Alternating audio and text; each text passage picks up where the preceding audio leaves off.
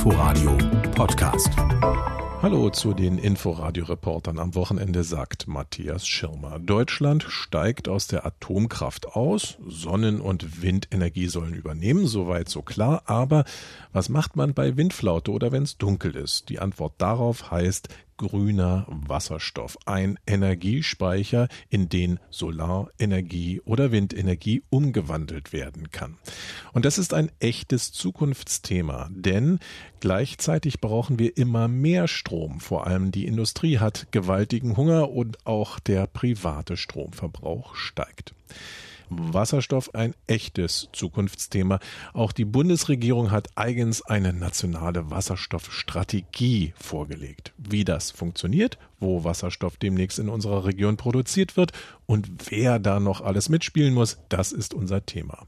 Inforadio-Reporter Martin Polanski steigt jetzt erstmal ganz leicht verständlich ein in unser Thema. Chemie war nie meine Stärke, aber ich interessiere mich für die Energiewende und ich frage mich, ist Wasserstoff wirklich der Hoffnungsträger und was ist Wasserstoff überhaupt?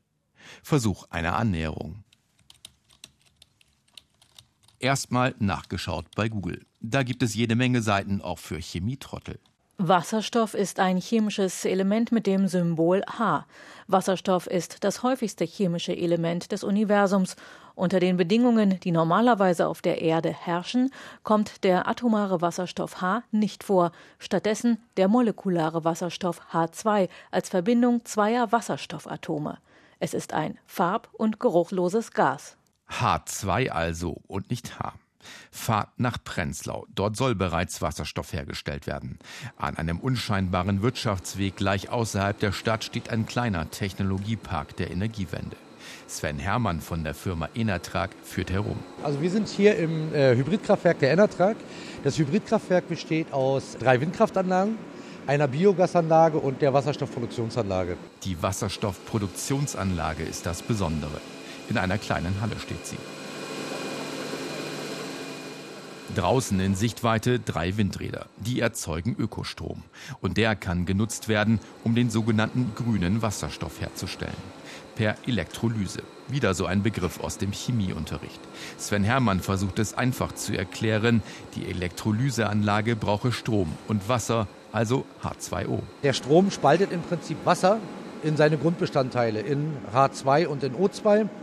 Und diese Gase werden getrennt voneinander verwertet und der Wasserstoff wird hier in der Anlage gereinigt, getrocknet, komprimiert auf 40 Bar und dann hier draußen in den Tanks zwischengelagert. Und von da aus geht dann im Prinzip wieder die Verwertung los. Verwertung bei Enertrag heißt, ein Teil wird als Beimischung ins Gasnetz eingespeist, ein Teil in Gasflaschen abgefüllt und gelegentlich beliefert Enertrag Wasserstofftankstellen für die wenigen Wasserstofffahrzeuge, die es bislang gibt. Klar wird an dieser Stelle, grüner Wasserstoff speichert Ökostrom und der lässt sich anschließend auch transportieren. Für die Energiewende ist das sehr interessant, denn der Strom etwa aus Windkraftanlagen lässt sich bislang nur schwer speichern. Und Windräder haben es an sich, dass sie manchmal stillstehen und manchmal viel zu viel Strom erzeugen, noch dazu am falschen Ort. Vergeudete Energie sozusagen. Bundeswirtschaftsministerium im Juni vergangenen Jahres. Gleich vier Bundesminister und ein Staatssekretär. Großer Bahnhof für die Vorstellung der nationalen Wasserstoffstrategie. Wirtschaftsminister Peter Altmaier. Wir müssen die Energiewende und den Klimaschutz auf eine neue qualitative Stufe heben. Und das gelingt uns mit dem Einsatz von Wasserstoff, genauer gesagt von grünem Wasserstoff in der Energieerzeugung, in der Energieverwendung. Wir kommen damit einen Quantensprung weiter und wir wollen bei den neuen Wasserstofftechnologien weltweit führend sein. Dafür will die Bundesregierung in den kommenden Jahren sieben Milliarden Euro zur Verfügung stellen. Andreas Kuhlmann ist der Chef der deutschen Energieagentur DENA. Deren Ziel ist es, die Energiewende voranzubringen und zwar so, dass sie sich auch wirtschaftlich lohnt.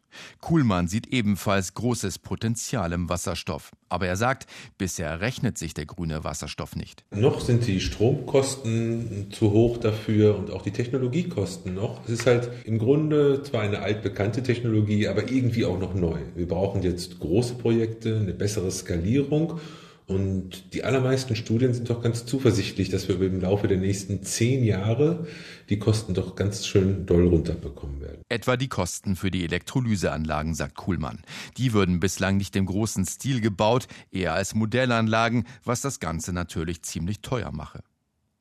Die Herstellung von Wasserstoff ist das eine, dessen mögliche Verwendung das andere. Es klingt verlockend. Busse, Laster oder auch Privatwagen könnten mit Wasserstoff angetrieben werden. Dafür braucht es Fahrzeuge mit Brennstoffzellen. In denen reagiert der Wasserstoff mit Sauerstoff und es entstehen Wasser, Strom und Wärme. Die im Wasserstoff gespeicherte Energie wird also wieder freigesetzt und kann für Antriebe genutzt werden, ganz ohne Emissionen. In Brandenburg fahren bald erste Wasserstoffzüge der Niederbarnimer Eisenbahn. Versuche gibt es auch mit Schiffen und Flugzeugen. Andreas Kuhlmann von der DENA verspricht sich den größten Nutzen, aber in der Industrie, beispielsweise in der Stahlindustrie, die auch schon damit wirbt. Wir haben heute zunächst an einer Blasform des Hochofens Wasserstoff in den Hochofen eingeblasen. Das ist wahrlich ein Meilenstein. Nicht nur für ThyssenKrupp. Anruf bei ThyssenKrupp. Um aus Eisenerz Roheisen und später Stahl zu machen, braucht es sehr viel Energie. Hochöfen werden dafür heutzutage mit Kohle bzw. Koks befeuert. Und dabei fallen riesige Mengen des klimaschädlichen Kohlendioxids CO2 an. ThyssenKrupp will bis 2050 umstellen auf Wasserstoff. Um komplett umzustellen, brauche es aber ganz andere Hochöfen, sogenannte Reduktionsanlagen heißt es bei ThyssenKrupp, und das erfordere Milliardeninvestitionen. Der Staat müsse dabei helfen, fordert die Stahlindustrie. Die Kosten sind also ein Problem.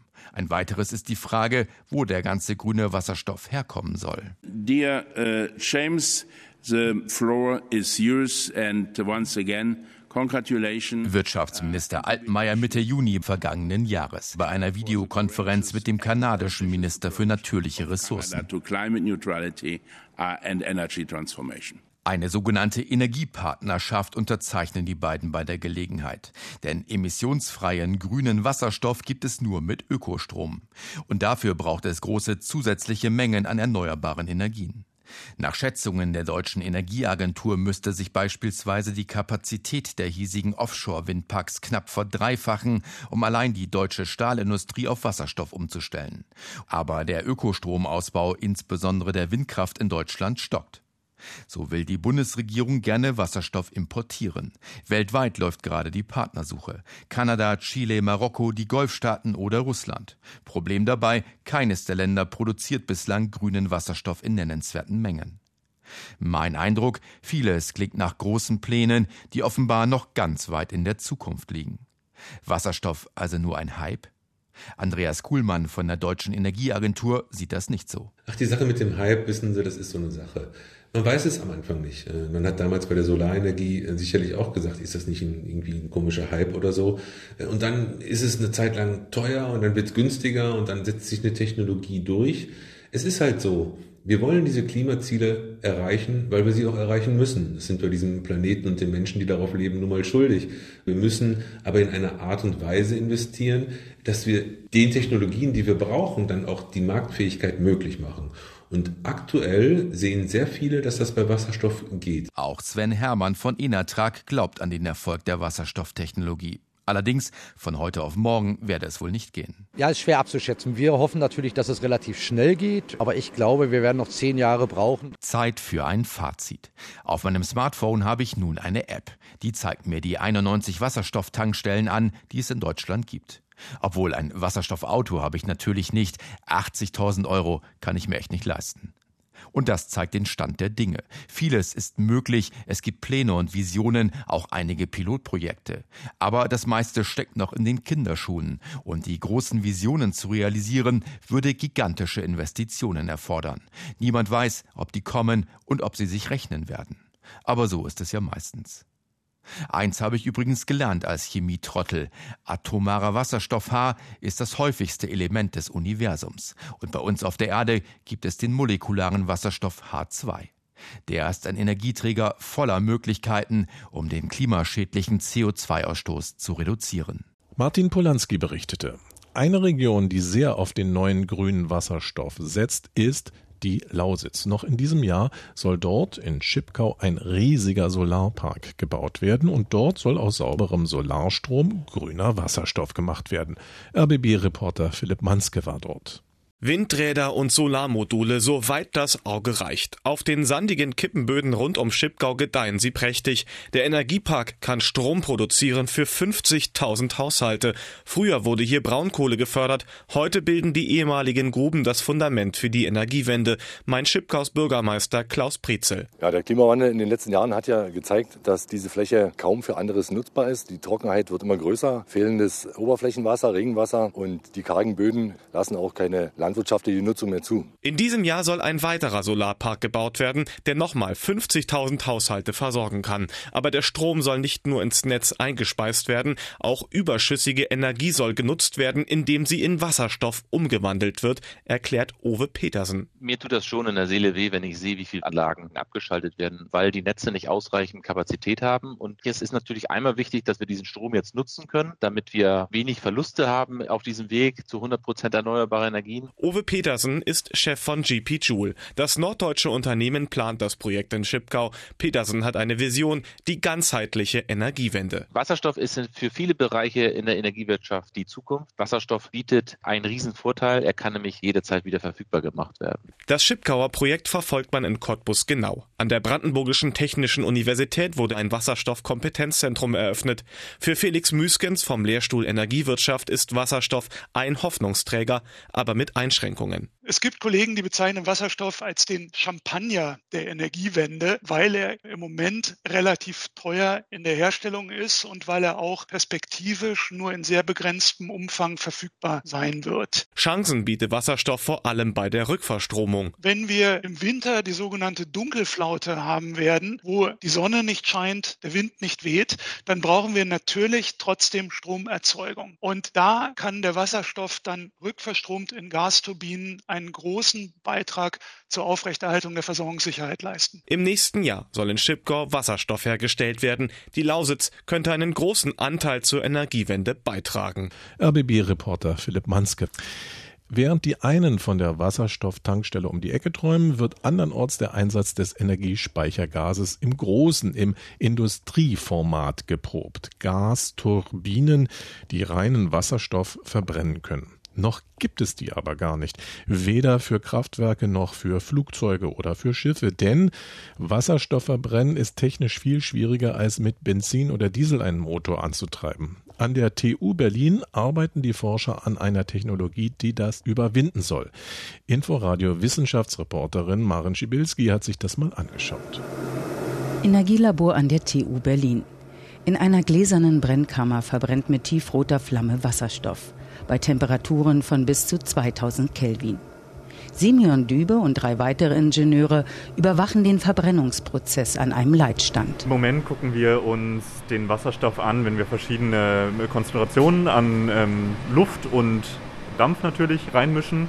Vor allem den Dampf benutzen wir, um die Flamme zu kontrollieren, um die äh, Flammentemperatur zu kontrollieren und dadurch in einem sicheren Zustand zu halten. Wasserstoff ist hochreaktiv und viel schwerer in einer Brennkammer zu kontrollieren als Erdgas.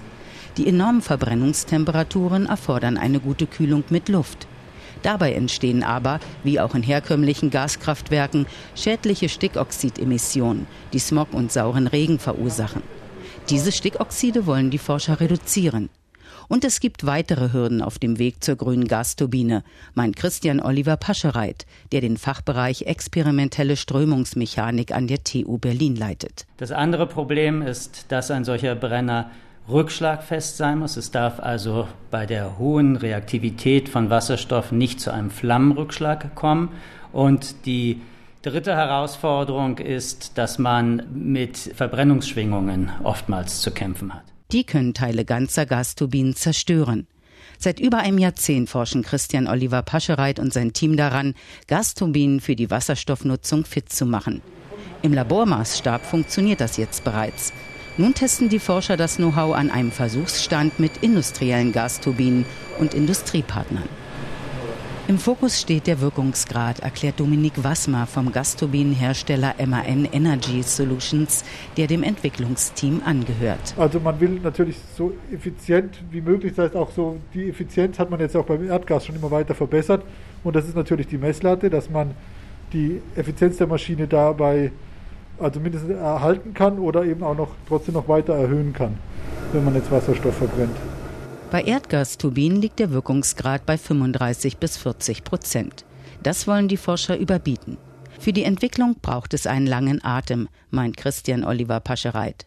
Er rechnet in fünf Jahren mit den ersten Wasserstoff-Gasturbinen in Kraftwerken, Flugzeugen oder Schiffen. Also man wird ganz sicher versuchen, zunächst mal bestehende Gasturbinen umzurüsten. Für die fliegenden Gasturbinen brauchen wir sicherlich noch höhere Sicherheitskonzept. Das heißt, da wird es dann mit einem ziemlichen Neudesign verbunden sein. Die Hoffnung für die Zukunft, Wasserstoff als zentraler Bestandteil einer kohlenstofffreien Wirtschaft. Marin Schibilski berichtete. Und das waren die Inforadio-Reporter am Wochenende mit Matthias Schirmer und dem Trendthema grüner Wasserstoff.